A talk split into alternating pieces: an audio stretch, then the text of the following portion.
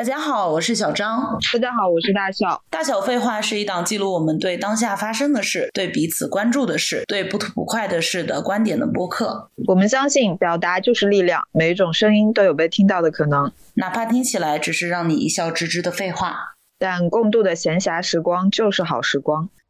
本期开始，大小废话想要开启一个新的系列，《女孩像你》。我们之前做了浪姐，做了瞬息全宇宙，聊了很多出现在公众视野中的女明星们。但其实我们身边也有很多优秀的女孩子们，她们普通又特别，我们不同又相似，每一个人都是那么鲜活又真实。那么何不就让她们来聊一聊女孩子们自己的样子？每一个女孩子都像你一样闪闪发光。Bird.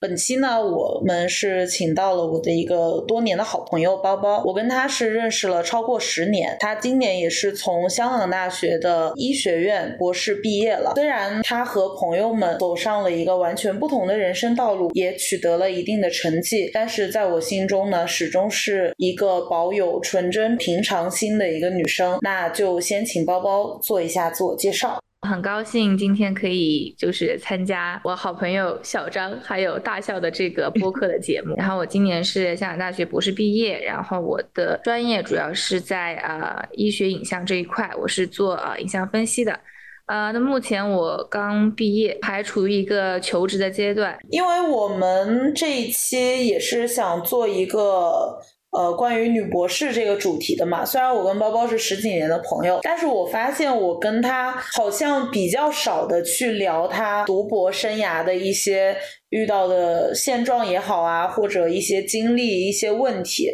所以我对于这个他的一个就是女博士相关的一些情况还是蛮好奇的。我就想问一下大笑，在这个之前，你对于女博士是一个什么样的一个印象？我印象中，其实首先我的我的朋友中间，我的闺蜜中间似乎没有包包这样的女博士。我其实人生接触到女博士的机会，我觉得我印象最深的就是我。高中的时候，我有一位补习老师，她就是一位女博士，她是我们家的一个远房的亲戚吧，是她应该是出生在我们这个省一个比较富庶的中型城市，然后在我们现在生活的这个城市里面，最好的就是大家知道那个大学里面是一个物理学的博士。然后后来毕业了之后就在大学任教。然后我当时接触他的时候，我一开始还是蛮害怕的，因为那个时候我年纪小，就是对于学霸有一种敬畏感，会天生觉得他们是高岭之花。然后后来结果就去补习的时候，就首先第一个感觉就是因为要跟家里的亲戚去和他接触嘛，第一个很直观的感觉就是，即使你成为了一流的学霸，你也无法推拒这种你身为高岭之花，但你还是要给家里无可救药的文科生补物理，这个就是我的 第一个感觉。真的，我当时就忽然就意识到，哇，原来学习到这么顶尖的这么一个阶段，结果还是会有我这种无法拒绝的人情包袱。然后，但是呢，随着跟这个老师，就是这位博士老师的相处过程中，我就觉得完全打开了我对博士的一些刻板印象，就是譬如说，可能他们的生活除了学业以及专业方面的东西，没有其他的。就是我虽然跟这个老师的交流中间涉及了大量我。现在已经完全不记得的一些公式啊、定理啊、物理学知识等等。然后呢，但是我印象最深刻的就是他介绍给我认识了一位，就是我此生都会记住的男性。这个人就叫 玄彬，就是我的爱，我的爱。对他的他的那个电脑桌的那个小架子上面夹了一个我是金三顺的剧照，我当时完全都还不知道这个，就是我当时好像还没有怎么接触过韩剧啊之类的，就是对这些东西较陌生的时候，然后我就看到他夹了一个帅哥的照片在那个电脑桌上，然后我们在补习的间隙，我就问他这是谁，就是忍不住问他，他就给我介绍了这部《我是丁三顺》。因为其实我后来学的是文科，物理学这些知识在我高中之后就对我的人生没什么意义了嘛。然后我当时学的过程其实是很辛苦的，我们高考那个理综和我考的也就是低空飞过而已。就是我当时学的时候，我就是有跟他讨论为什么他能收得了这么复杂的东西，这么难、这么艰深的东西。然后因为我年纪比较小，他当时没有跟我说太多，但是他有透露，就是这种不停的努力学习有改变到他的一些人生的选择权啊，或者是命运啊，可以这么说吧。就是他说，不然的话，如果他他不是恰好学习还不错的话，他可能在我还在读书的那个年纪，他很可能就要面临就业，或者是就要面临人生的下一阶段，例如去赶紧进入婚姻等等。而且我后来有在，就是我自己工作以后，我有在我们亲戚的婚礼上再见到他。他就是对于别人对他，他当时还是单身的，他现在应该也是 单身的，相对是可能已经到了一个嗯三十多这个这个状态吧。他现在应该是四十加了，我感觉四十加，就是我要对我要是没记错的话，我们当时再相遇的时候，他应该是三十加，然后他对于。大家关切他婚姻的事，他就已经非常非常的，就是有那种冷漠啊、客气的微笑，已经不用跟别人敷衍了。我当时就觉得内心已经没有一一丝波动了，是吧？已经有点麻木，可以说是。对，然后他整个人，我就觉得他并不是一个单一侧面的人，例如他就是一个冰冷的学习机器也好呀，或者是他只是饭桌上一张就是那种很苍白的面貌也好，我就觉得这个人前后的经历就就完整了。我我本人。对女博士的很多的印象，譬如说，嗯，你也可以很爽朗，然后你会很干脆，你在学习方面有很强的专注力以及很清晰的目标。然后，如果你心里还有一个玄彬，你就有可能成为一个特立独行的女博士。所以，其实就是我感觉一个人身上的某一个标签特质非常强的时候，就会让人忘记他其实还是有很多不同的侧面，是吧？你说玄彬吗？我说女博士。博你的心里只有玄彬。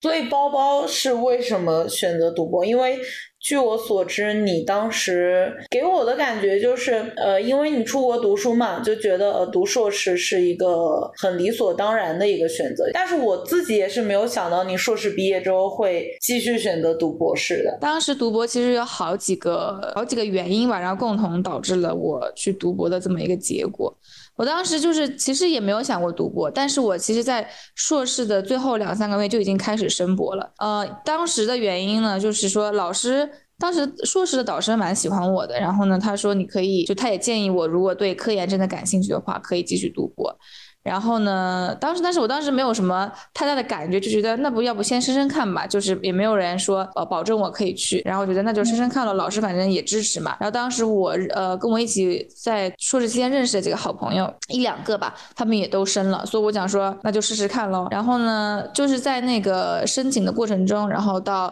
硕士结束，然后我就开始随便，因为那个结果还没有出嘛，然后我就自己再找找工作什么的，就发现就是我们这个可能是跟我专业有关吧，就是医学领域一。科研为主的，如果只是硕士毕业的话，是非常非常难找工作的。我当时就感觉我好像就找不到工作，可能当时渠道也不太对，反正可能就是那一个月的时间内给我自己找工作，我感觉完全没有任何合适的工作。后来我当时就觉得，哎，如果博士的那个录取下来的话，那我肯定是要读博的。我觉得读博的话，对我来说可能，嗯，出来的话工作的选择会多很多很多嘛。确实，后来就等到了那个等到那个 offer，呃，然后我当时去的时候，虽然一方面是因为工作的工作的原因嘛，觉得可能读博的话更更有前景啊，另外一个就是。是，呃，一个很大的推动就是，呃，读博期间我们是有奖学金的嘛，所以每个月你的生活费啊什么的，你就不问，不需要问家里面要钱了。对我来说，这个是很大很很重要的一个部分，就是促使我去呃读一个四年的博士这样。当时是只要每个博博士都有吗？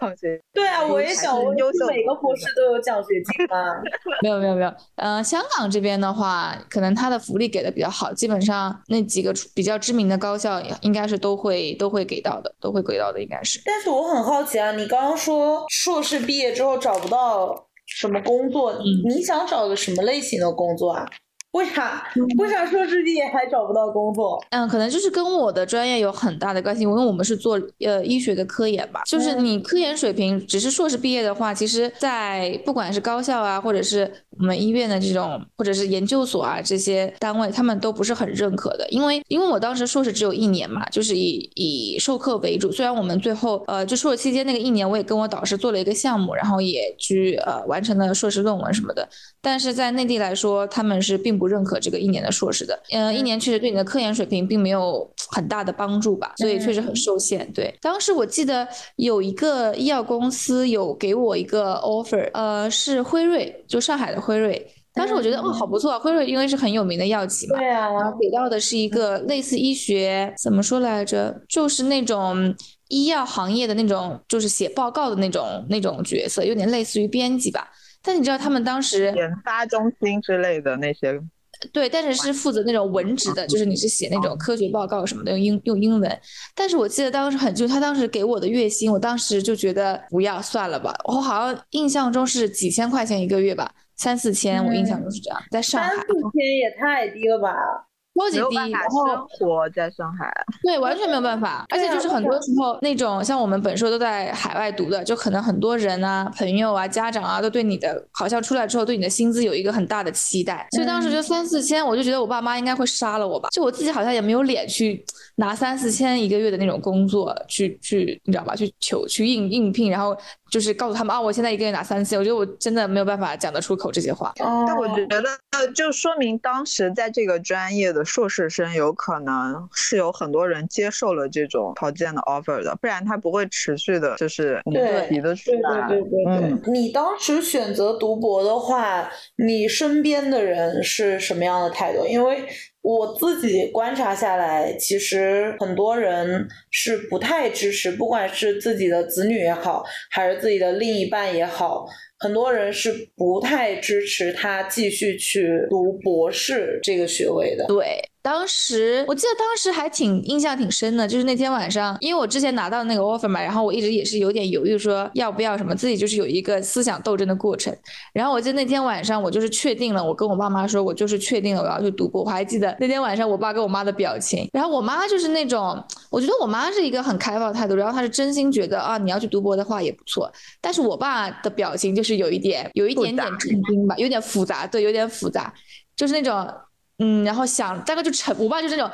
嗯，有点纠结的时候，他就会沉默。他当时沉默了一分多钟，我感觉有。然后他就说：“你，你想你自己想清楚了。”他说：“你博士又是四年，你出来多大岁数了？你知道吧？”我爸就这种考量。他说：“你自己考考虑清楚。如果你真的决定这样的话，那我也支持你。”然后还有当时，因为我是就是跟我男朋友一直是谈了很多年的嘛，我们从本科就一直到。到现在，然后他当时也是一个，就他是让我一个很纠结的点吧，因为我要再出去四年，对吧？然后他们家催婚催的也比较厉害，所以他当时的感觉，最最开始的时候他是不希望我读的，他觉得，嗯，就读个硕士，然后出来工作，然后也挺好的，就没有必要一定要读博嘛，就是可能就是站在他的考那个角度去考虑，我觉得也很正常。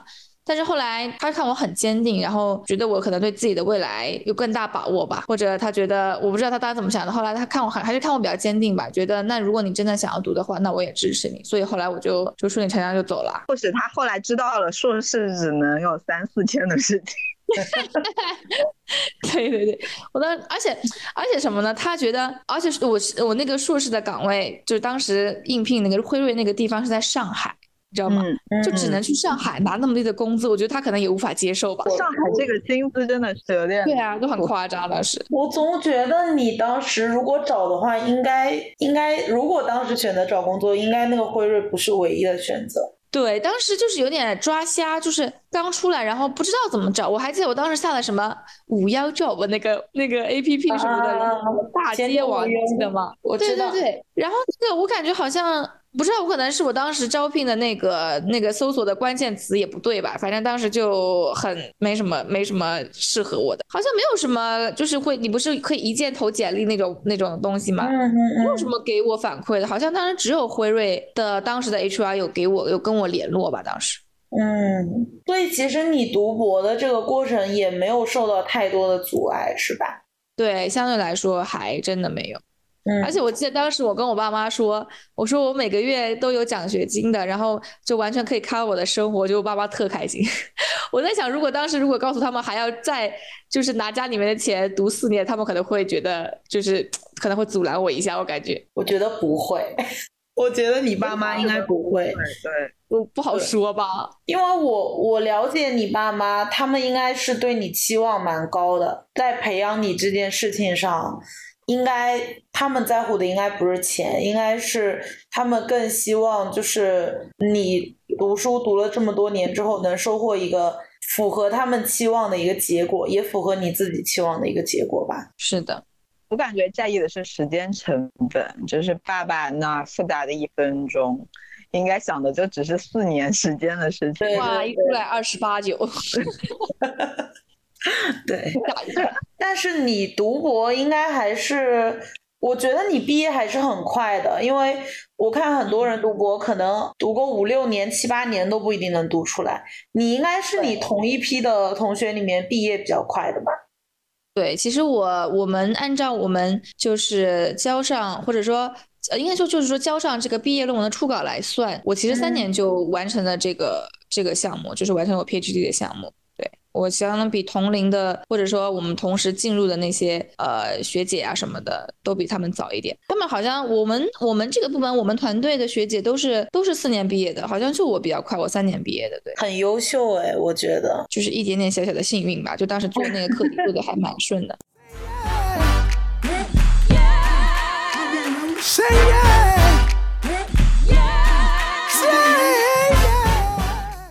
在你读博的过程中，因为我我自己之前也去做了一些了解嘛，因为我有看很多博士相关的访谈也好啊，或者播客视频也好，我觉得读博的历程还是非常艰辛的。就包括我有其他的朋友在国内读博的话，是非常非常忙并且辛苦的。然后你自己又是一个人在香港，再加上二零二零年之后开始一直疫情的原因，你也没有办法回来呀，或怎么样，你。在这个过程中，你会感觉到比较孤独或比较困难吗？或者你觉得这个疫情是有加重你其中的困难和孤独感？疫情是肯定有的，疫情是肯定有的。因为我当时在选择香港这个地方去读硕博嘛，一个就是因为因为我之前在澳洲，所以我觉得我很想家，然后那个时候一年可能只能寒暑假的时候回来，我就想。选一个离家近的地方，然后选香港。在疫情没有开始的时候，我当时我觉得我一个月回一次，或者甚至两周，对吧？去深圳玩一玩，然后去南京见见我的朋友，这都都很方便，就完全就是跟澳洲比的话，已经是让我觉得舒服了很多。但是疫情开始之后就太不一样了，那个时候真的就是那种离深圳只有半个小时的车程，但是你怎么也到达不了那边，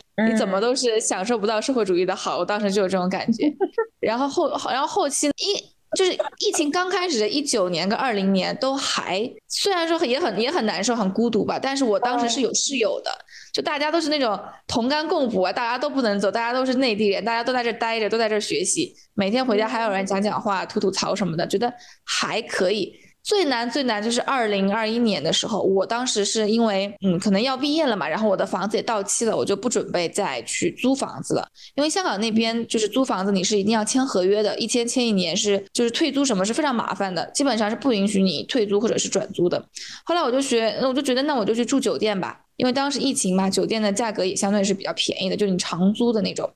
然后就每天。一个人去，一个人回。走的时候，你去图书馆，你去写你的论文，倒觉得还好。然后身边都是一些在图书馆里面学习的同学，你也觉得还好。但是一回到家六七点的时候回到那个宾馆，就你一个人的时候，你就会觉得特别特别孤独。就我好几次晚上，可能白天工作做的也不顺吧，论文写的也不好，心情就不大好。然后回来之后又觉得特别孤独，然后打开朋友圈都是一些大家聚餐呐、大家在一起玩的那种。不好意思啦，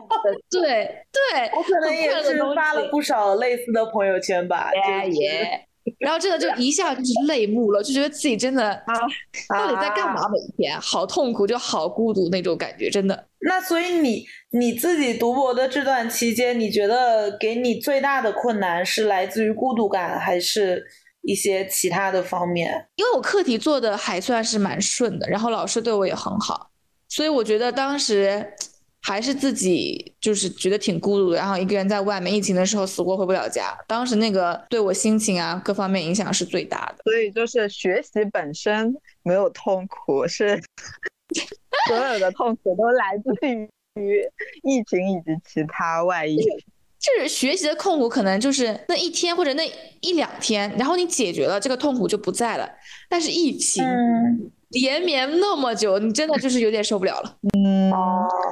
这点跟我想的就是很不一样，因为我感觉就是我自己是觉得学习本身真的很很辛苦，也很孤独，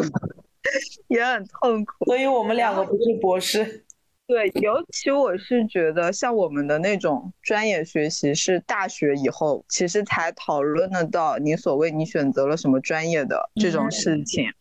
就是有一些学科有可能是硕士学历之后你才能谈得上专业。我们之前经历的都是很漫长的基础学习，就是在很年轻的时候，我们经历那种枯燥啊，强迫自己专注啊，然后无法不被放在那种。不停的跟别人竞争的环境里面，我觉得我的学习学漫长的学生时代给我的感觉就是这样，就跟上班一样，还蛮让人焦虑的。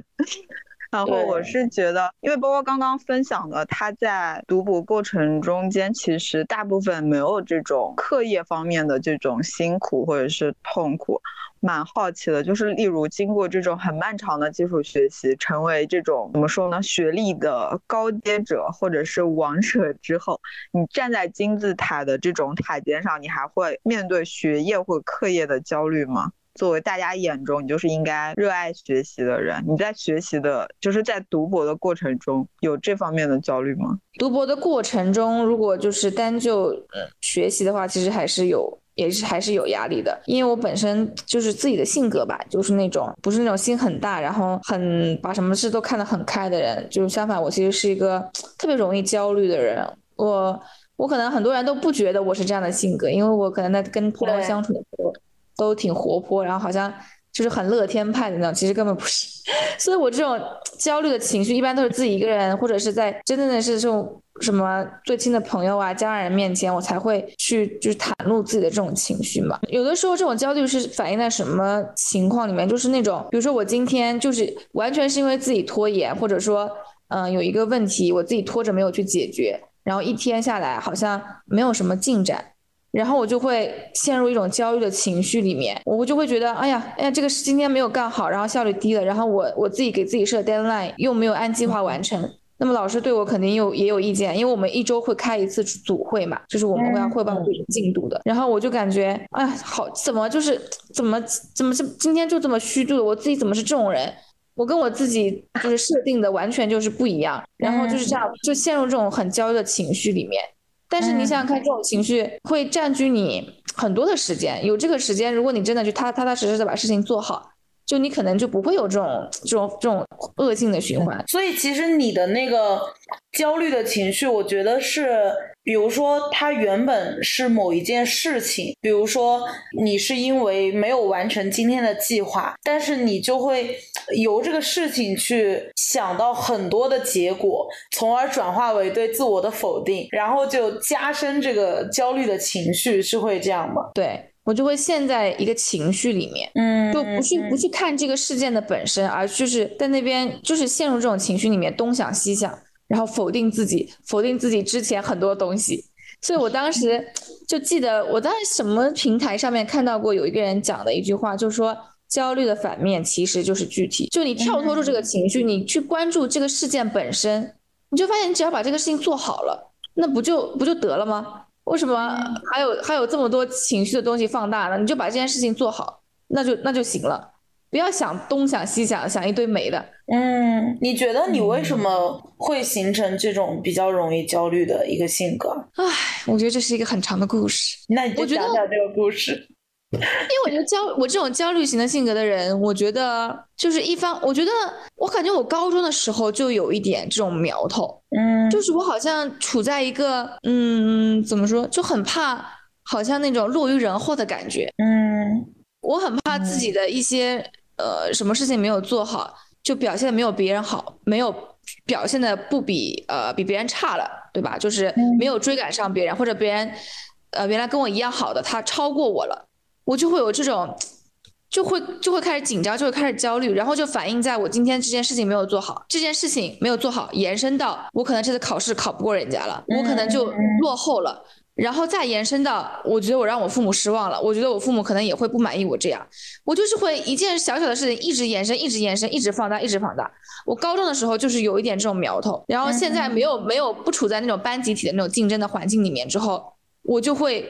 把这种情绪放在我让我老师失望了。我老师会对我不满意，我就会转化成这种东西。我觉得自己有的时候真的很奇怪。所以你很多焦虑的原因是来自于担心外界的评价嘛？就是你会设想一个对你自己影响很深的外界的人，比如说你的父母或者你的某一个老师，然后是因为担心他的看法。而加深自己内化的焦虑吗？会有一点，会有。以前学习的时候，以前高中学习嘛，看排名，然后我父母又很关心我的成绩，所以很多平时的一些事情，嗯，就会反映在考试这件事情上。然后考这件事情上呢，又直接影射到我父母的身上。所以我其实，我如我觉得现在就是抽丝剥茧，简单来说，我就是怕我自己平时没有做好，让别人失望，反而可能并不是让我自己失望。我觉得，对我觉得我真的是很 care。父母啊，长辈啊，就是对我的那种，对我的那种期望或者期许，我怕他们失望。我很多时候都是这样，可能我自己对我自己本身来说，并没有太大的关系。我觉得也是一贯都做得好的人才会，才会。对我有的时候就甚至很羡慕那种小孩，就是怎么讲，就是摆烂吧，就是打个引号，就是那种摆烂的小孩。我觉得好像就是父母好像也并不能拿他们怎么样，就是我而且他们又很快乐。对吧？他们又很快乐，就做自己想真正想做的事情，就是通过自己的摆烂反向去管理自己的父母。真的，我真的。之前我爸妈叫我考研的时候，我觉得我根本就看不下去任何书，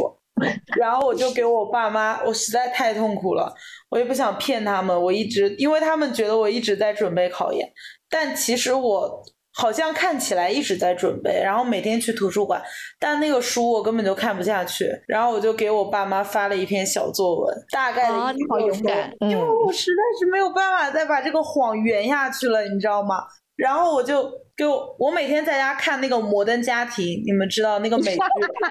然后我就是看到人家的家庭那种和解、那种互相的理解，我就哭。然后我就觉得，你就被资本主义的家庭假象洗脑了。对，然后你就觉得我也要跟你的家人开诚布公的谈。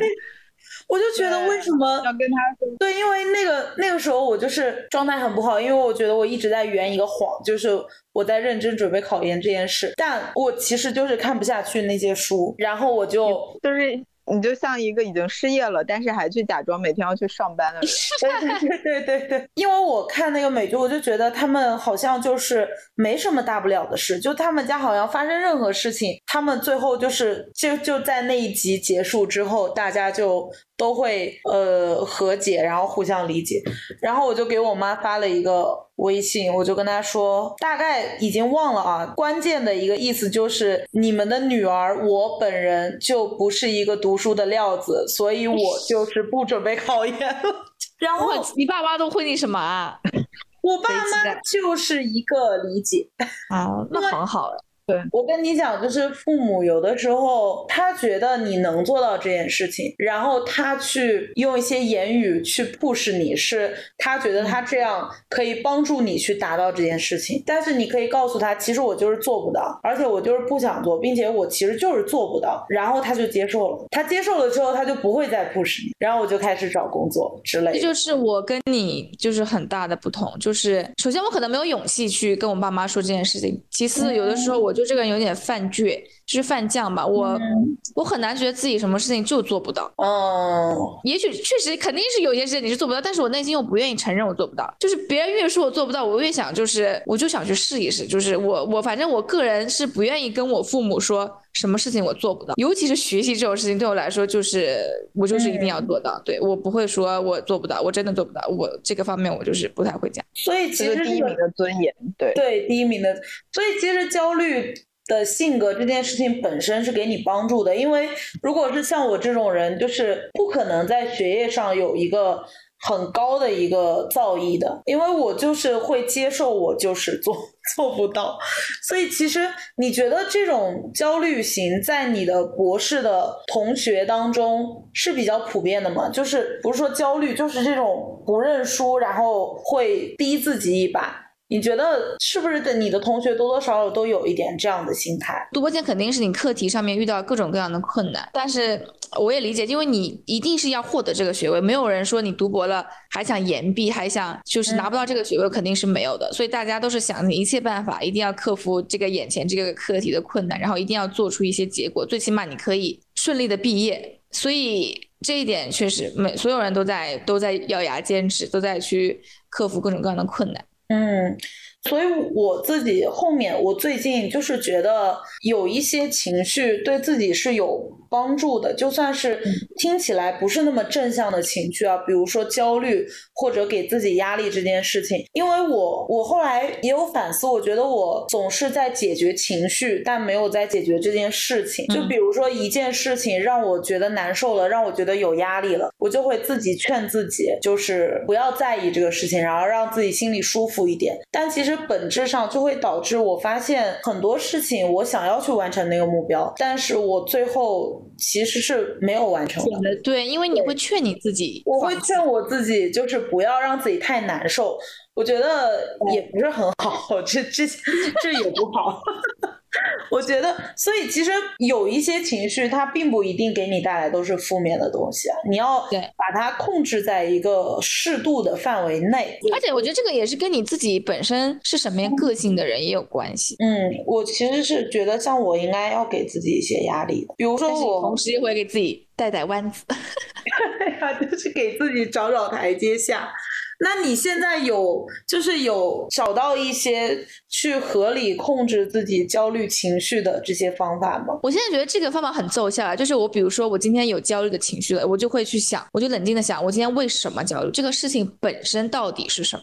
嗯就不要就是关注在那个情绪里面，就是开始摆烂，开始在那边吃喝，然后又在那边浪费时间，就不要这样做。这样的话，一天下来只会更后悔。所以你不如在焦虑的时候，你就去想到底为什么焦虑，这件事情是什么，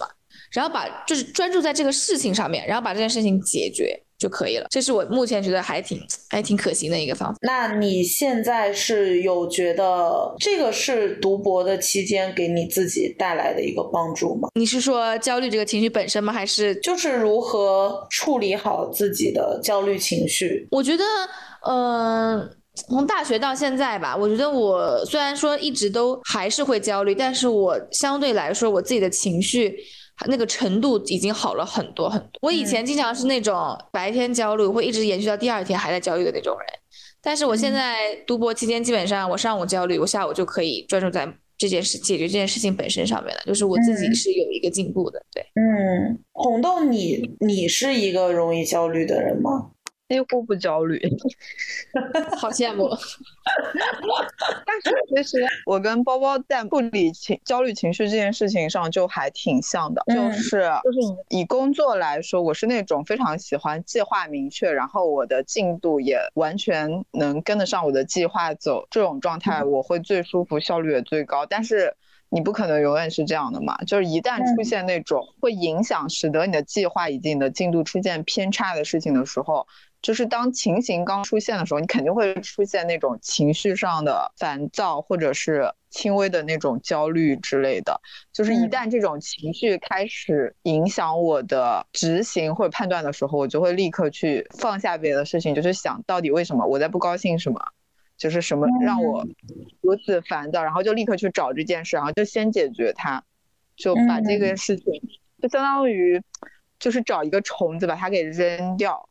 这是我解决焦虑的方法，对，不会说就是，嗯，就是如果这件事情像像我感觉包包刚刚的说法，就是其实是他基本上他可能出现的问题，最终他都有办法解决。如果我遇上没有办法解决的事，我就会去解决让我出现这件事的人。就反正总归会会把它给，就是会把具体的东西处理掉，不会去想办法去说我要去消解我的情绪啊什么的。就是嗯，刚刚包包说到一个性格差异，我觉得就是我感受到的性格在这件事情上最大的差异就是，就是我自己的性格是我会觉得。嗯，我没有义务符合任何人的期待，就这件事情，就会让我消散掉很多的，不仅仅是焦虑，以及干扰到我的情绪。但多少会有一些人是在你在意的嘛，譬如说你的父母。基本上我好像就其他人，我就还好了。Free your mind and let your thoughts expand. Take your time, only on your command. 我有去做一些功课，鉴于我的身边，你知道，只有遇到过这么一个女博士之前，然后我有去，因为我我当时在考虑我们的这个话题的时候，我第一个反应就是是大概十来年前，就是互联网出街的那种时候，有过一个非常缺德的段子，我不知道你们有没有听过，就是说世界上有三种人，男人、女人、女博士，就是前两天在饭局上还听到这样的话。但是我就觉得随便吧，对啊，是就是非常刻板印象，以及是带着那种污名色彩的。因为因为就是我记得好像我看过对这句话的解释，就是把为什么把女博士归为第三种人类，他们的那个解释是非常让人讨厌的那些内容。嗯，然后我就会觉得，我就在想，互联网发展了十来年，我们对于女博士的。观感也好，对于他们的态度也好，以及现在的网友对于这些问题的讨论水准有没有一点改变或者是上升？于是呢，我就去百度搜索了 “女博士”三个字，然后你知道跳出来的新闻是高颜值女博士却因感情丰富引争议，然后 上海四十岁女博士晒择偶标准，普信男竟不自信了，然后。稍微那个一点的是，九零后清华女博士弃医从政，成功当选副市长，评论区却酸了起来。然后看了评论区，真的蛮酸的，就是，但这个已经是，已经是我觉得这个这个新闻已经回避了起码十年前大家对于女博士的那些所谓的刻板印象，以及对于他们的那种婚姻程度过分不带善意的关注。我觉得是这样的，结果呢，我就还想，因为我们今我就没有看到任何跟我们这个访问有帮助的东西，于是我就搜索了对话女博士，然后我告诉你，看了第一条我就整个人暴怒，读博六年如何平衡工作、学习与家庭？我想说，为什么对话女博士第一条就是又要问他？就 again 又是如何平衡工作与家庭，然后这个是很经典，于是我就我就忍不住搜索男博士事业与家庭，我就想说你们有没有去关问敢不敢问男博士这个话题？结果我的偶像严明就追问男科学家如何 平衡事业与家庭，就只有这么一条，就所有的新闻都是一样的。然后哦，还有一个什么？李光耀对话女博士，不要浪费时间啊，找个男朋友。就是我其实是觉得，从互联网的讨论，我其实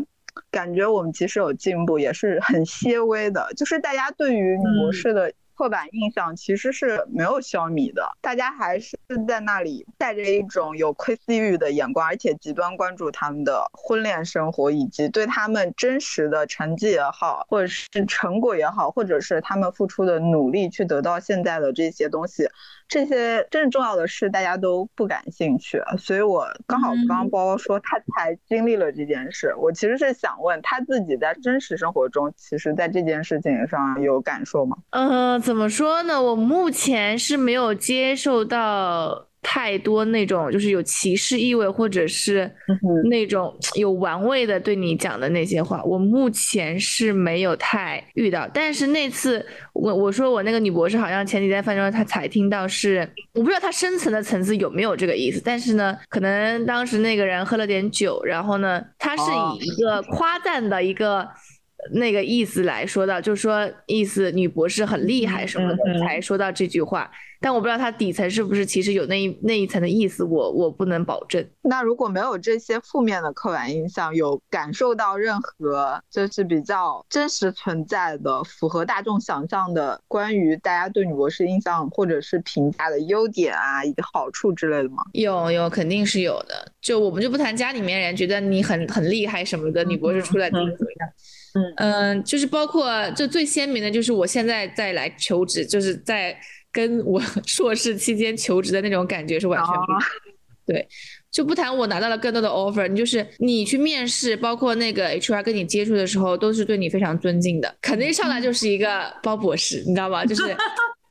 就是瞬间你就觉得自己哎高大上了，哎，就是那种受挺受人尊敬的那种感觉。嗯嗯，对对对，然后。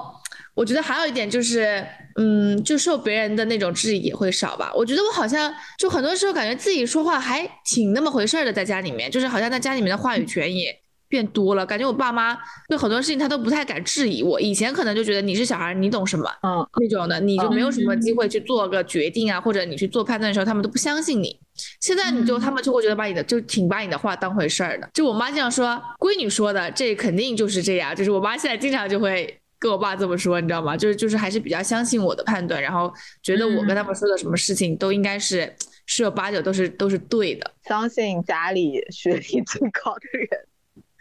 嗯，就是我我自己的一个感受吧，就是很多时候，比如说像我们小时候啊，就会觉得其实，比如说我现在学数学这些东西，或者我大学学的专业课那些东西，在我后面的真正的工作中。也不一定会用的，对吧？就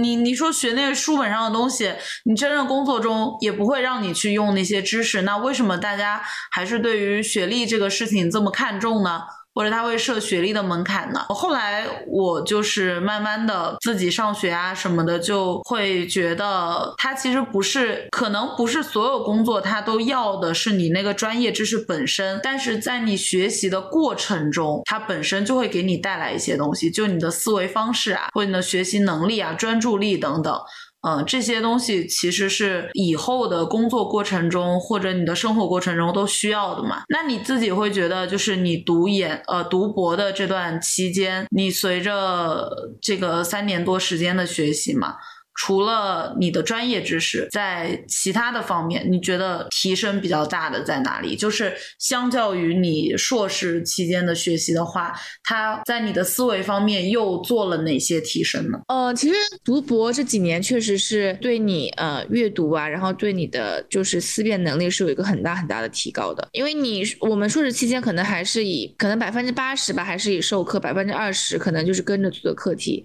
呃，你就是对你这个领域了解的真的是非常的浅显的，但是博士期间你几乎是可能只有百分之十的时间用来上课，剩下的百分之九十就是专注在自己的课题上面。你会大量的阅读很多这个你自己领域的文献，然后你去剖析文献，你去深度思考这篇文章，这个这个科学研究背后他们的这个呃理论的框架啊，他们的实验设计啊，然后他们的在 discussion 就是讨论这个部分，他们是如何去呃去论证自己的观点，跟以前的文章做比对，然后。相似的或者是不相似的，然后给出理由，就真的是非常训练人的思维的。对，这是这是我觉得，说实话，为什么硕士期间你做科研这个方向，你出来没有没有单位愿意要你？我觉得现在想想也正常吧，确实你你各个方面都没有得到一个很好的训练。你连一个实习生都都称，就是科研的实习生，你都是真的是都称不上。嗯嗯，对，这个是针对于你的这个求职方向来说的，是吧？对对，对科研的方向肯定是这样。就是其他行业可能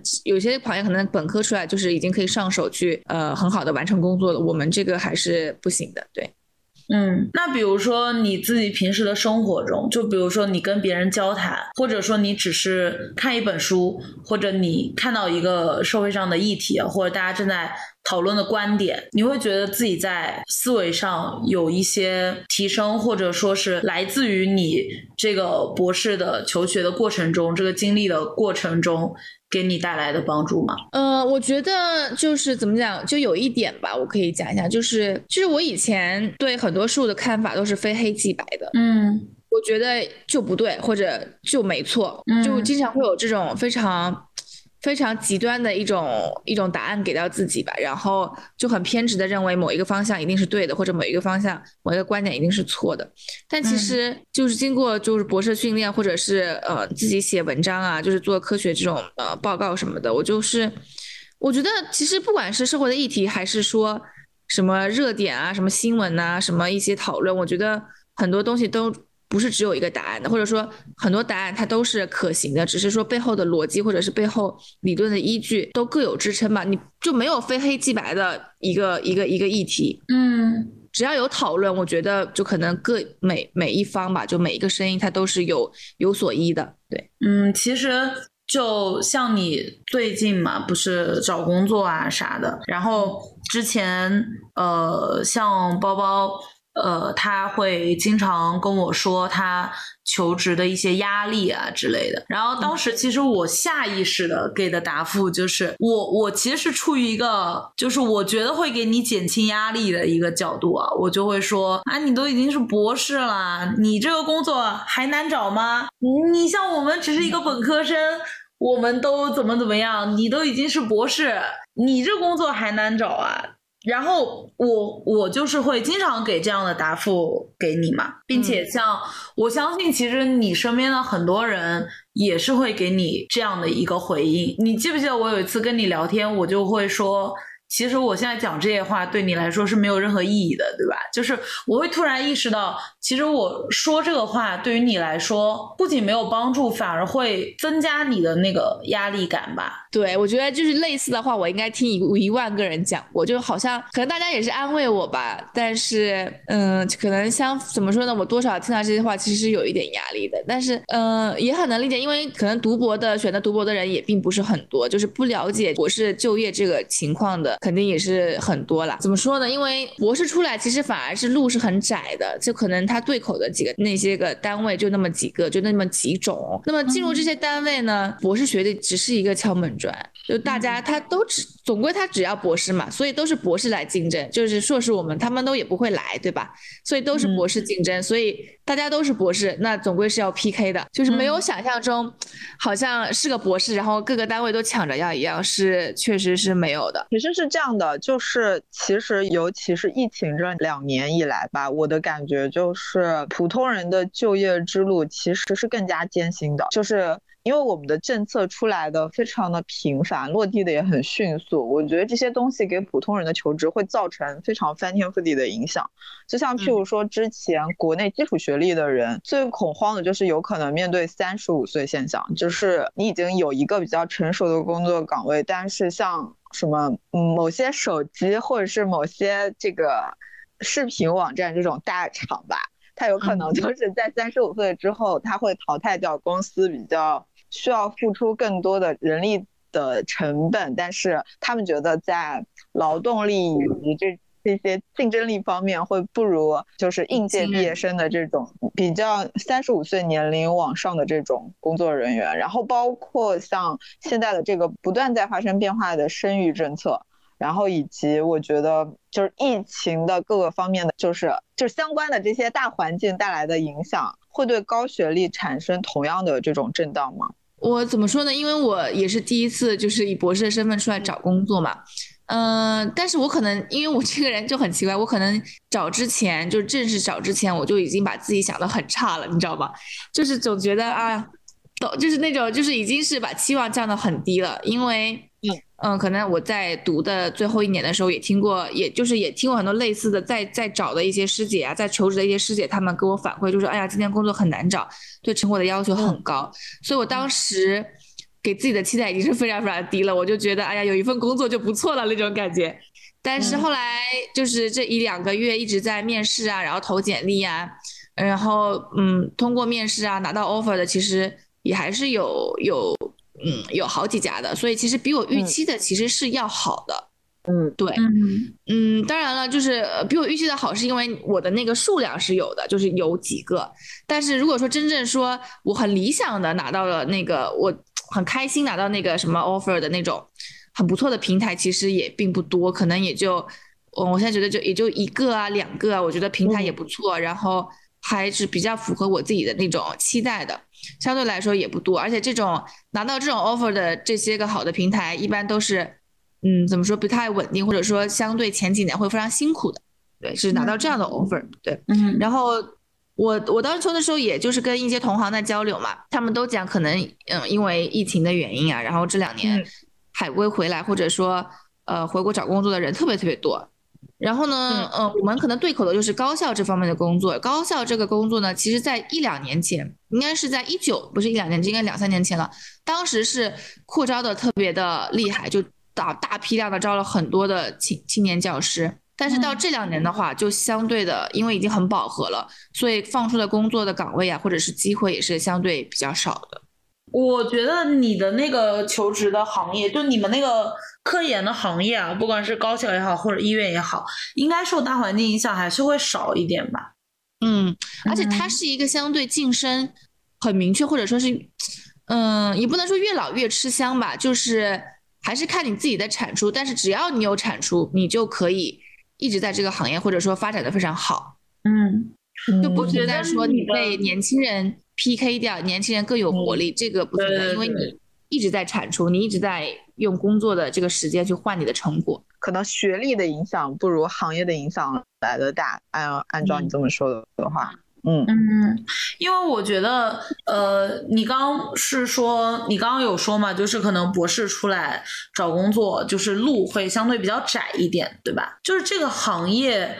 它可以说是相对比较封闭一点的这种行业，就是这种相对于封闭的行业环境，一方面会让你觉得求职上有压力，但是另外一方面，它也会比较少的受到外界的影响。我觉得是这样的，因为像我一直在互联网公司嘛，然后我自己是做 HR。其实受政策各方面的，或者说大环境的一些经济的因素啊、政策的因素啊，包括疫情的因素，影响是非常非常大的。嗯，就包括找工作嘛，像现在很多行业都在裁员，其实压力最大的不一定是那些应届生。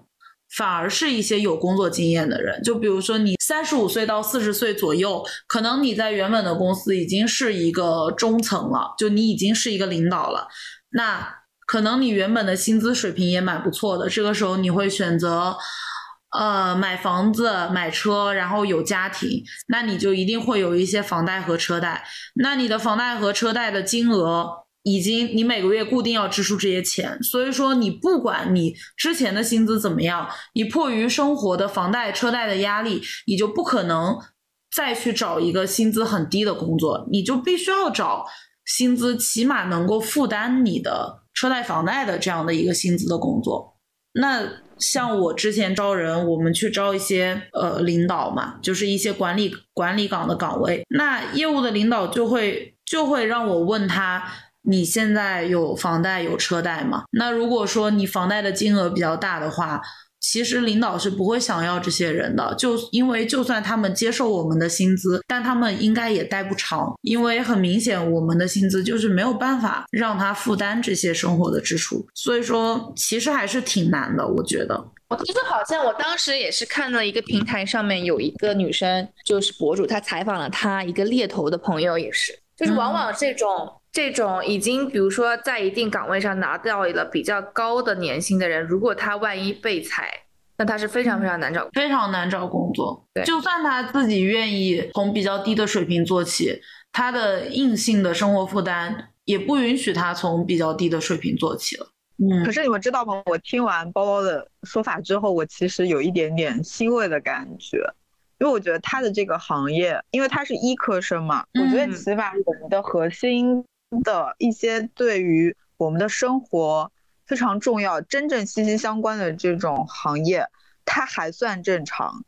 就是我觉得互联网行业以及大厂的那种现状其实是很畸形的，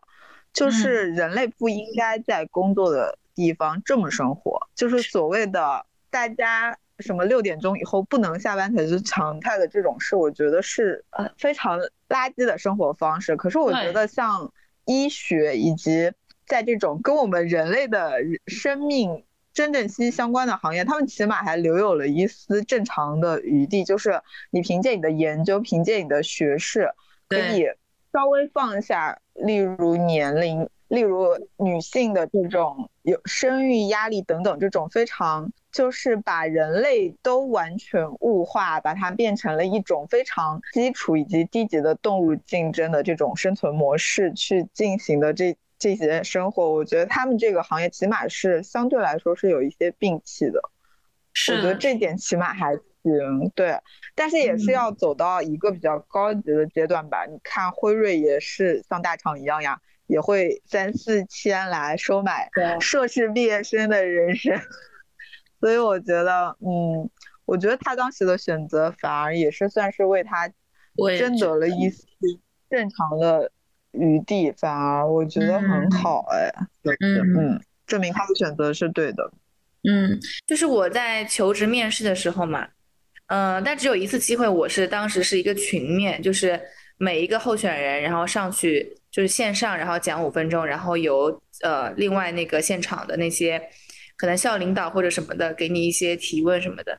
然后呢，我就发现，不论你是男博士、女博士还是。你是男教授、男副教授，想要就是女副教授想要就是呃跳槽这种的，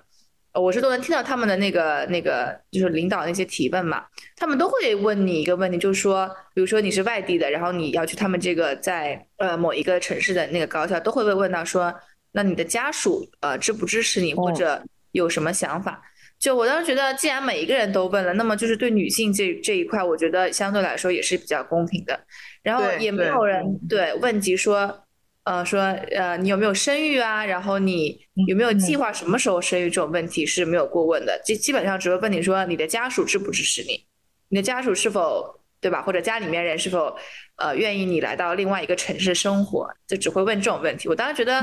也还蛮也算是比较受到尊重吧。对。嗯，好正常啊，你们行业，对，还蛮正常的。我觉得，可因为他们这个行业出来工作，基本上都都年龄。相对来说也不小了，对吧？所以大家可能一视同仁的会有这些问题。你知道我我之前录之前跟他沟通的时候，有有跟他提前聊过这个问题嘛？好像反而是我自己，因为我是局外人，所以带有一些偏见。但是我反而觉得，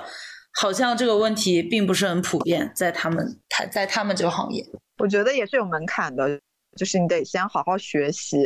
然后变成一个。变成一个博士，而且我说实话，我我求职的时候，就是相关的学院里面，就是比如说，嗯，科研做的很好的，我觉得可以说是呃男女各占一半，就是很多女女教授啊或者女医生呐，都做的很好。对，因为像我自己嘛，我在辞职之前也是一直在互联网大厂做 HR，嗯，有的时候。我会被一些，就是我会为一些我被领导要求而不得不去问的问题感到羞愧。就是我自己知道我不该问这个问题，但是我不得不去问这个问题，因为这个就是业务部门的领导所在要求问题。对。你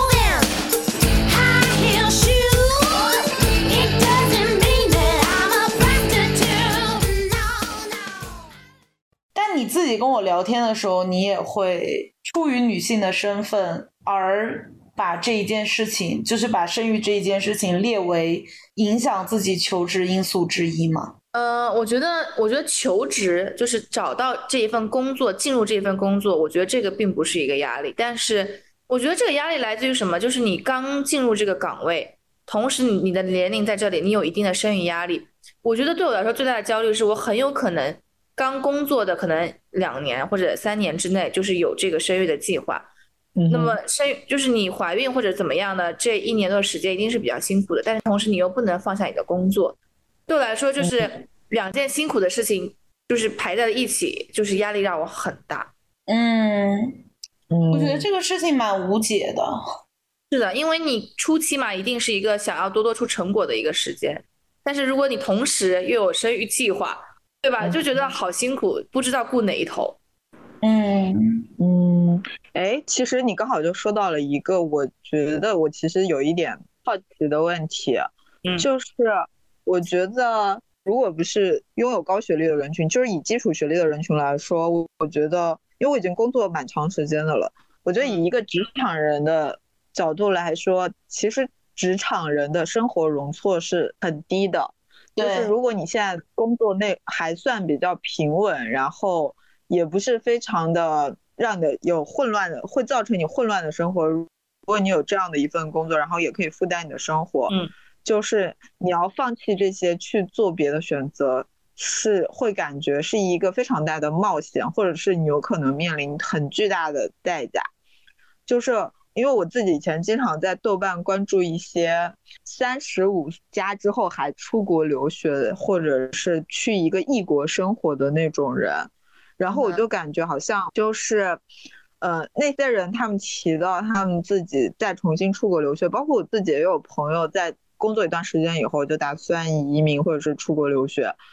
他们班上有那种，就是工作了很长时间，三三四十岁，然后再去重新读一个学科的那种学生，就是大家对这样子的同学是非常习以为常的。很多人好像都会这样。可是，在国内，如果你譬如说你已经有一份工作，你再去选择升学，有可能就是针对性很强，目标性很强。例如，你马上就要升职。需要你有一个更高级一些的所谓的学历，或者是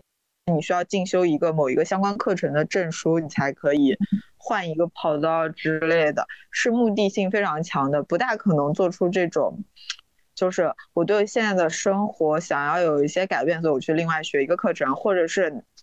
作为一个女性或者是家庭成员说，我现在有一个生育计划，我想要就是嗯。延缓我的工作，或者放缓我的工作节奏，一年再去重新开始职场，我觉得这些对我们来说挺难想象的。但是如果譬如说你作为一个拥有比较高级学历的这么一个人，你会觉得自己的生活中，如果接下来要面临这种类型的选择，你会觉得你的选择会比普通的基础学历的人多一些，或者说你的底气。以及你觉得你生活的可能性会多一些吗？还是你觉得你面临的问题其实是一样很，很让人头疼的呢？我觉得，嗯，我觉得还是让我很头疼的一个点是什么呢？因为就你在这个学位出来，你不得不面对自己的年龄。嗯，就对。如果说，如果说我现在出来，我还是一个二十五六岁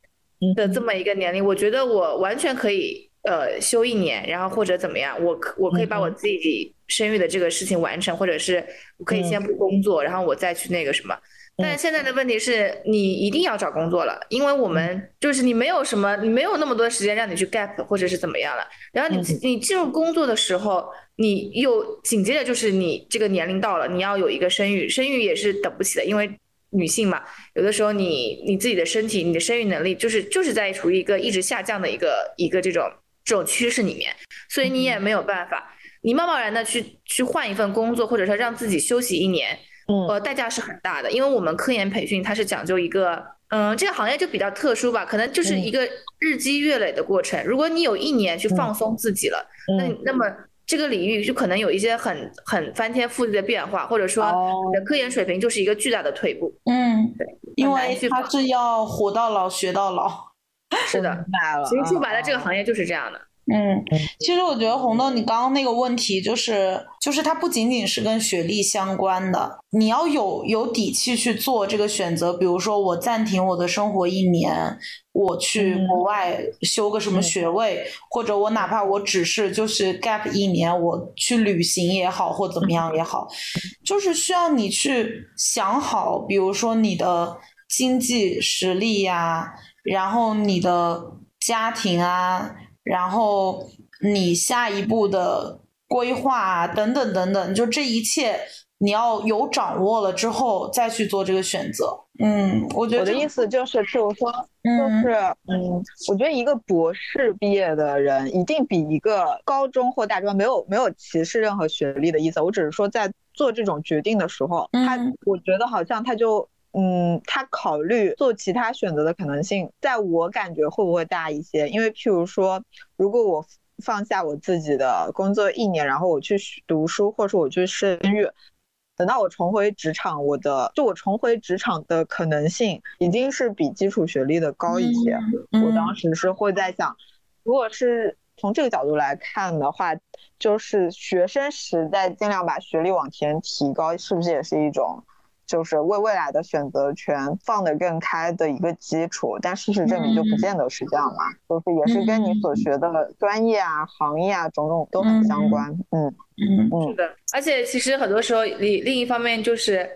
我不知道是不是真实的，还是说大家可能在网上制造这种这种焦虑吧。就是说，呃，赶紧去占坑呐，一个萝卜一个坑啊！你现在不占，什么时候再占呢？就很多时候就让你觉得你好像无法离开你的工作，因为你走了，你的坑就被人家占掉了。你再想来，那就没有了。就有的时候就会有这种声音，然后让你也很也很害怕失去一份工作，容错很低，就是什么都要做到八十五分，然后你才有可能比较有一丝安稳的喘息。这种其实本身我就感觉。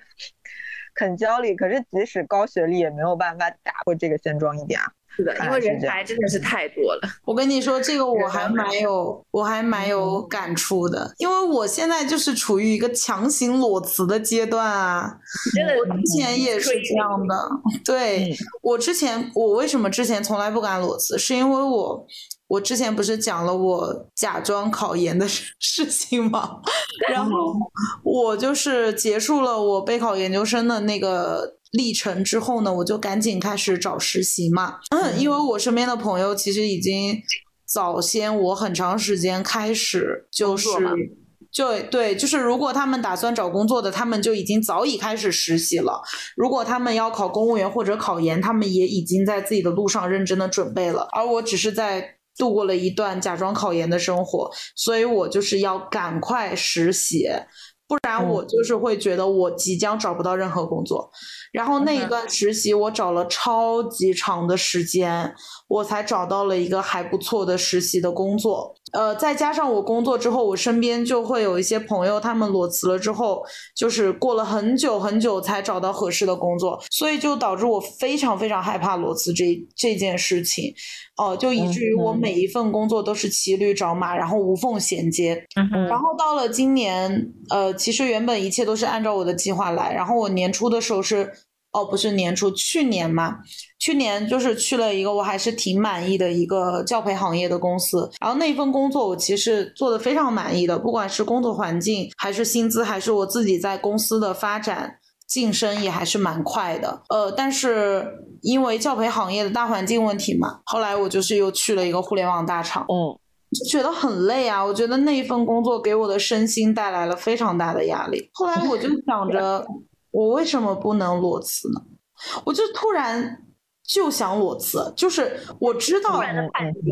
就是我我知道这个大环境是不好的，我知道这个时候，首先我不谈疫情这些大环境了，而且我自己给自己的一个原则就是不能裸辞，但是我就会突然觉得说，比如说我已婚未育，比如说我，比如说疫情大环境不好找工作，很多行业都在裁员，但是我突然就觉得这些外界的东西，我尚且没有确定它是否真的会束缚我。但是我已经在用那些东西束缚我自己了，嗯，是，对吧？就是可能它没有那么严重的束缚到我，但是我已经非常主动的去把这些外外界的因素内化了，然后自己去束缚自己，然后我不想要那个东西。我已经这么多年，我都在这样要求自己，我突然就是想着。我就不用这些东西束缚我自己。我既然不认可这些东西对我的束缚，我不认可这些生育这些东西应该成为束缚一个女性职业发展的选择或者人生人生发展的一个一个选择，那我何必要拿它来束缚我自己呢？所以我就裸辞了。但是不得不说，听你们刚刚说这些，我也蛮焦虑的，因为我也不知道。我会焦虑啊，我当然会焦虑。为了让你焦虑啊，我我就是不好奇，对对，就是你不说这些，我也会焦虑，因为在我辞职的时候，我就做好了我会呃面对这些困难，或者我会为此感到焦虑的准备。但是我还是想辞职，因为我就是不想认同这些东西。而且我当时选择那个教培的公司，我非常。我为什么当时没有面试很多家，我就立刻选择那个工作？因为我明明就是一个已婚未育，而且我当时的我去年的那个年龄就摆在那儿，很多公司都会问我的婚育情况。然后我自己是做招聘的，我当然也理解他会问我这个问题。但是我去那家公司面试的整个过程，我领导甚至连我有没有结婚、有没有谈恋爱都没问，什么都没问。然后面试完就跟我讲，面试通过了。就是我当下就对那个公司非常认可，可惜呢，就是 教培行业没了嘛，对呀，所以我就不能在那家公司干。对，哎，所以我是觉得人生每一步，不管你是处在什么样的位置，只要你跟自己说，我所在的环境。是容错率很低的，你就会把自己放在一个容错率很低的处境里面。虽然我也不知道，我我们这个行业不仅仅是，我觉得谈不上容错率，而是一个特别卷的行业啊。可是我听你的描述，你已经你已经处在一个不怎么用不上“卷”字的行业里了。卷的，很卷的，就是嗯。就是我们现在就是越来越走这种卷的路线，走这种竞争的路线。嗯，当然也分了，就是分你具体的，你去的这个公司，或者或者是去的这个学校啊，或者去的这个医院里面，我们所谓的宇宙的变头的镜，宇宙的镜头有没有编制这件事情。如果你是拿了一个编制，可能稍相对来说轻松一些，但是很多时候他是不会给你编制的，那么就要就对你的就是科研的产出，它是有一定的要求的，你才能之后拿到一个长聘的一个合同。嗯，也是卷的，所以这可能也是我所我说的，可能我这几年先是最最开始工作这几年，可能就是要一个产出嘛，但是又可能面临着你，你如果要如果有生育计划的话，肯定势必是要分担你一些精力的，然后这这也是一个很就是焦虑的一个地方。嗯，就是他的他的那种卷卷是高级卷，对，直卷时间，对，压榨人。如果你对。对，就是成果看你自己的成果。如果你成果好，成果很好，只你只用了两天，那么也没关系。嗯，因为我刚刚就想说，你的那个卷就是卷大家的真才实学嘛。但是放在很多行业，它就是有很多莫名其妙，你根本就不能认可的那些东西，去要求你，去让你去竞争。竞争什么呢？竞争谁做的时间长，谁加班的时间久嘛。是，就是因为你的卷起码是有价值的，其他的对，就你的卷是有价值的，就人家的科研成果就是比比我好，那我认，对对吧？但是其他的行业卷谁年轻，对吧？谁没结婚没孩子，卷谁谁加班，对对，谁肯加班。或者卷谁可以去跟领导应酬喝酒，就是卷这些东西。嗯，所以其实我这个岗位其实相对是时间上是很灵活的，因为很多是愿意进高校的话，你想想看你时间多灵活吧。我记得我有一个师兄，他就是相当于是工作之之后又辞职，然后去港大读的博嘛。他说他为什么？他原来是也是在互联网里面，他也是做软件那一类的吧，IT 类的。然后他说他想要来读博，就是确定自己以后要留在高校里面。他说他很厌倦朝九可能晚十吧，还是什么的，就是他们那种强度，然后很每天很固定的那个时长在工作的那种那种氛围。他想要有自己自由的呃支配时间的权利。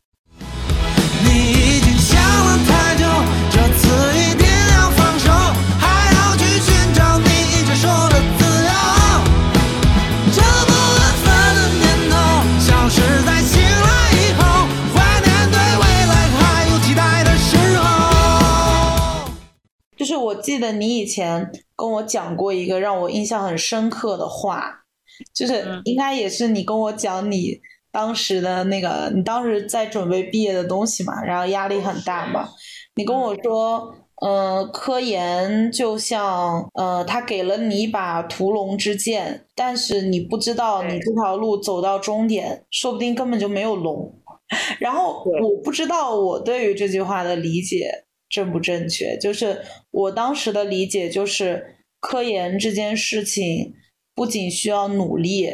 也需要天赋。甚至需要运气，对吧？因为你其实是在走一个，你其实是在探索一个没有答案的路，很有可能在你选择课题的时候，那一条路走到最后，它就是一个死胡同，会这样吗？做实验或者做细胞那一类的同学，他们可能最初的时候有一个实验设计，但是当他们真正去实。执行可能花了半年、一年的时间去做那个细，因为它细胞培养啊什么的，它就是很耗时的，它就是有一个那个时长在的。可能做了半年，做了一年，每天都去那个实验室做培养，然后换什么各种东西，很辛苦，然后发现最后出来结果就是没有。那么你这一年的时间就等于没有，就等于浪费，等于白费。嗯，你现在后面就是呃做科研这个职业方向嘛？呃，你会在对这一方面有担忧吗？因为我觉得。如果你告诉我，我只要努力就能做好，那我觉得可能还 OK。嗯，但是如果说他的运气成分和他的就是天赋的成分也会有很高的要求的话，我会觉得就是还蛮没有安全感的。你你对于自己的这种，嗯，我觉得天赋其实倒也谈不上，但是真的这个东西是很看运气的，就是你怎么能在现有的一些。呃，研究研究的问题里面发现新的东西，这是其实是非常非常难的。我觉得创造真的是人类最难的事情。所以很多时候，呃，我们可能只是基于前人的一些呃先前的一些文章、先前的一些科研团队，然后提出了问题，然后做一些做一些加强吧，做一些改善。但是如果说你能真正的去发现你这个领域有一个新的东西、新的问题，那我觉得。那我觉得你真的是一个非常了不起的人，就是在科研领域真的是一个非常了不起的人。你现在对你们，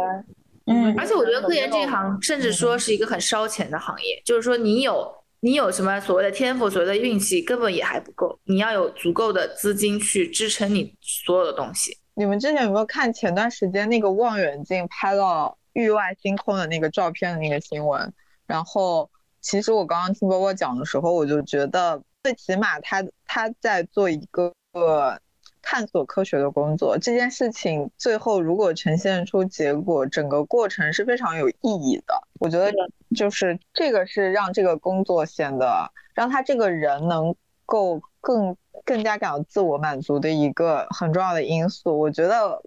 这个世界上有很多工作其实是没有意义的，没有价值感，对，为了让人去工作才创造的一些。职位，他对这个世界产出不了任何有意义的东西，所以我觉得，就是虽然刚刚刚刚可能他说的这个过程里面，我没有围绕我们聊天的那个中心去思考，但他说他的那个过程，说他的这条路啊，说他的科研之路的这种不确定性，我反而就觉得还挺有一种不是浪漫吧，反正就是有价值的感觉，我觉得也蛮好的。其实想起来，我之前嗯，就是一个做金融的一个一个一个一个很好的朋友，在香港的时候认识他，甚至还比我小两岁。嗯，他做金融，然后他非常非常优秀，他但他觉得自己就是很没有存就没有价值感，没有成就感，因为他他说他的工作就是帮一帮有钱的人变得更有钱而已。然后我当时觉得一时语塞，因为他拿着年薪百万的工作，然后觉得自己毫无意义，然后让我就觉得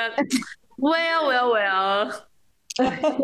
一时不知道说什么好。我我跟你说，工作的价值感有的时候真的，你比如说一个公司的企业文化，有的时候我真的相信那个企业文化吗？其实我不相信，但是呢，我会尽量让让自己去相信它，因为如果我不相信的话，我就是。更没有办法去调动起我那个工作的积极性。当然，赚钱是一部分啊，就是大家就是会说嘛，你工作就是为了赚钱啊。当然，现在肯定很多人都是这么想的嘛。但是这个事情本身其实也很难支撑起我工作的全部的自我满足感。说是每天工作八小时，但是。其实每天放在工作上的时间远远不止八小时。我之前每天都工作十二个小时，而且我的工作是招人，就是我得把人招进来到我的公司工作。然后我跟他们每一个人去沟通的时候，我就是还是一个比较有心的 HR，就是我还有心，就是我的绩效是取决于我这个月给公司招了多少人。但是如果我自己都不认可我的公司的话，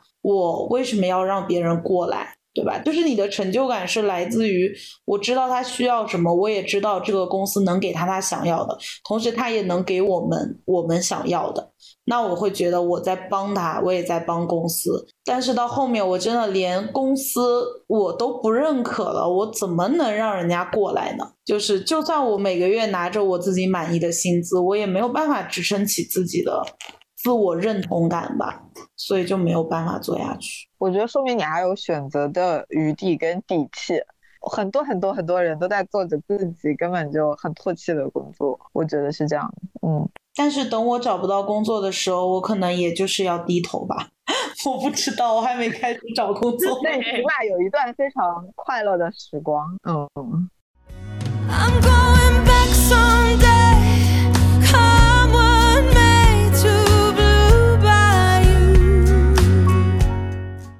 在这过程中，我我是觉得学历给他带来了，还是避免了很多我们普通人生活的无奈和苦恼和挣扎吧。嗯，我觉得是。嗯，但是我觉得我今天跟他的聊天里面听到了很多，我觉得会给我带来正向情绪的内容。哎，嗯，是的，我们就先请包包给一些考虑是否要读博和已经正在读博的人一些建议吧。嗯，其实我觉得，如果你如果真的考虑读博或者向往博士以后的那些适合博士的那些工作岗位，比如说高校啊、研究所啊，我觉得你一定要好好想清楚。首先，博士毕业并不等于一个高薪的工作，它很可能就是非常普通的一个一个薪薪资的水平，绝对不是你想象中年薪百万或者说怎么样怎么样的。呃，当然有例外了，就是你特别特别厉害，然后真的就是推动了一个行业的发展。然后你的、你的、你的科研、你的发现能够让一个行业或者说一个国家很大的一个方向都是有个推进。那么你这样的人才，我觉得你拿多少钱，我觉得，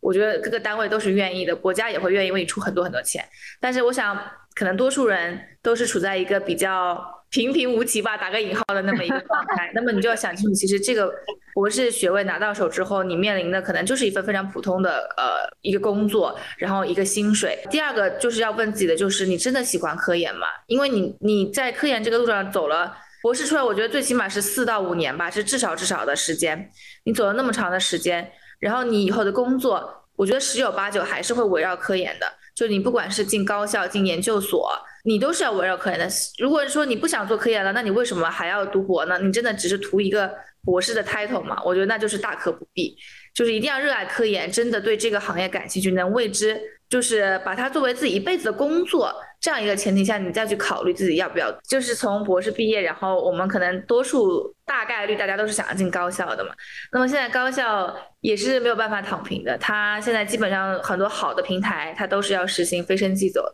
那么就是意味着你可能刚拿到 offer 的那一刻，到你正式拿到长聘岗位这六七年的时间，你是处于一个非常。高压的状态，因为你要在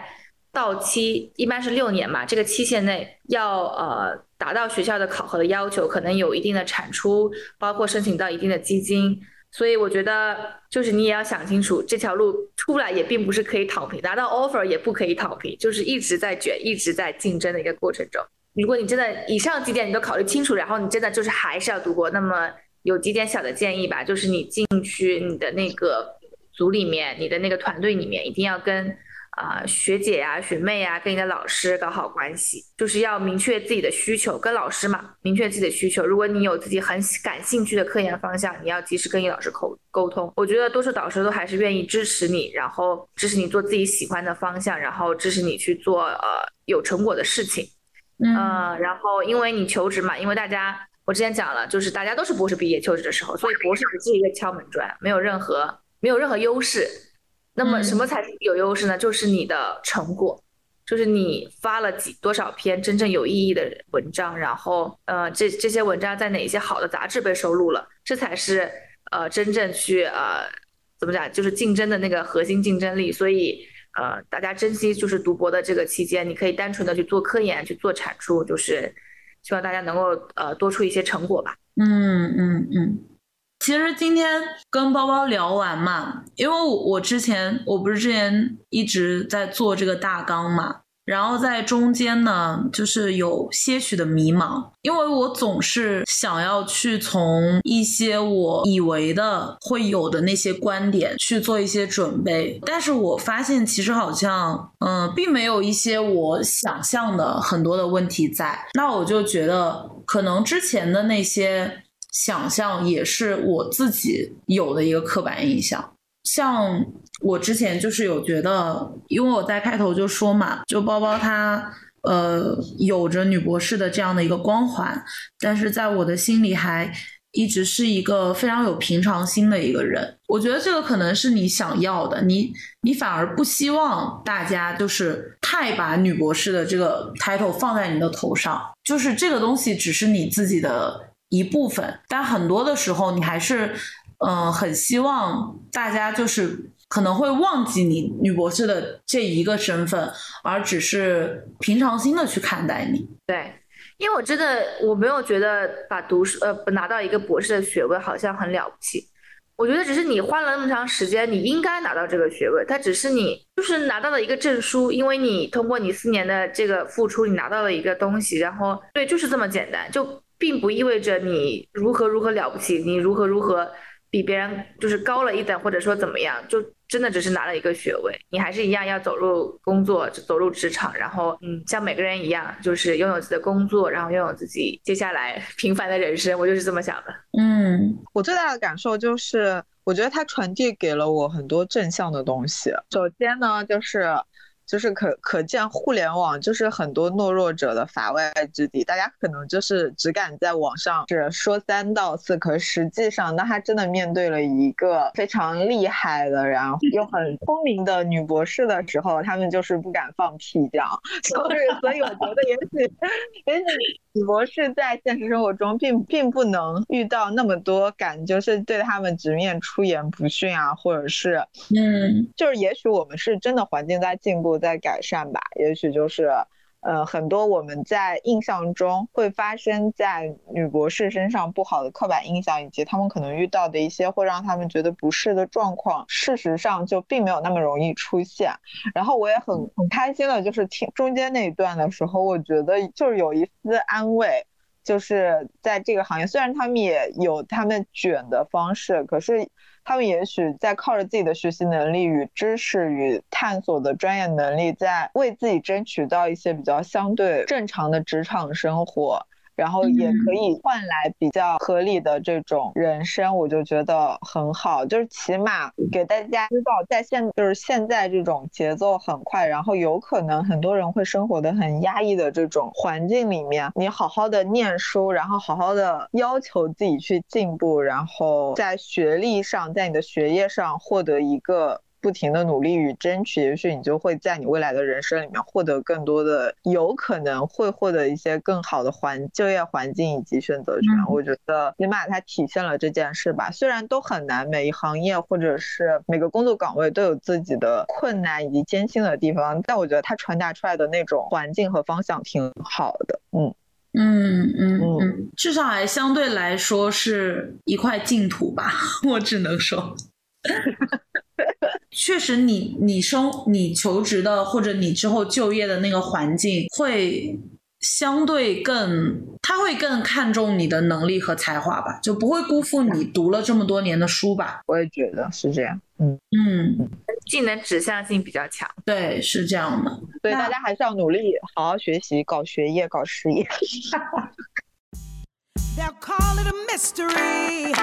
but we're gonna call it victory. We'll be writing history. It's gonna be victory. There'll be signs on top of signs, just so you know that history. It's saying victory.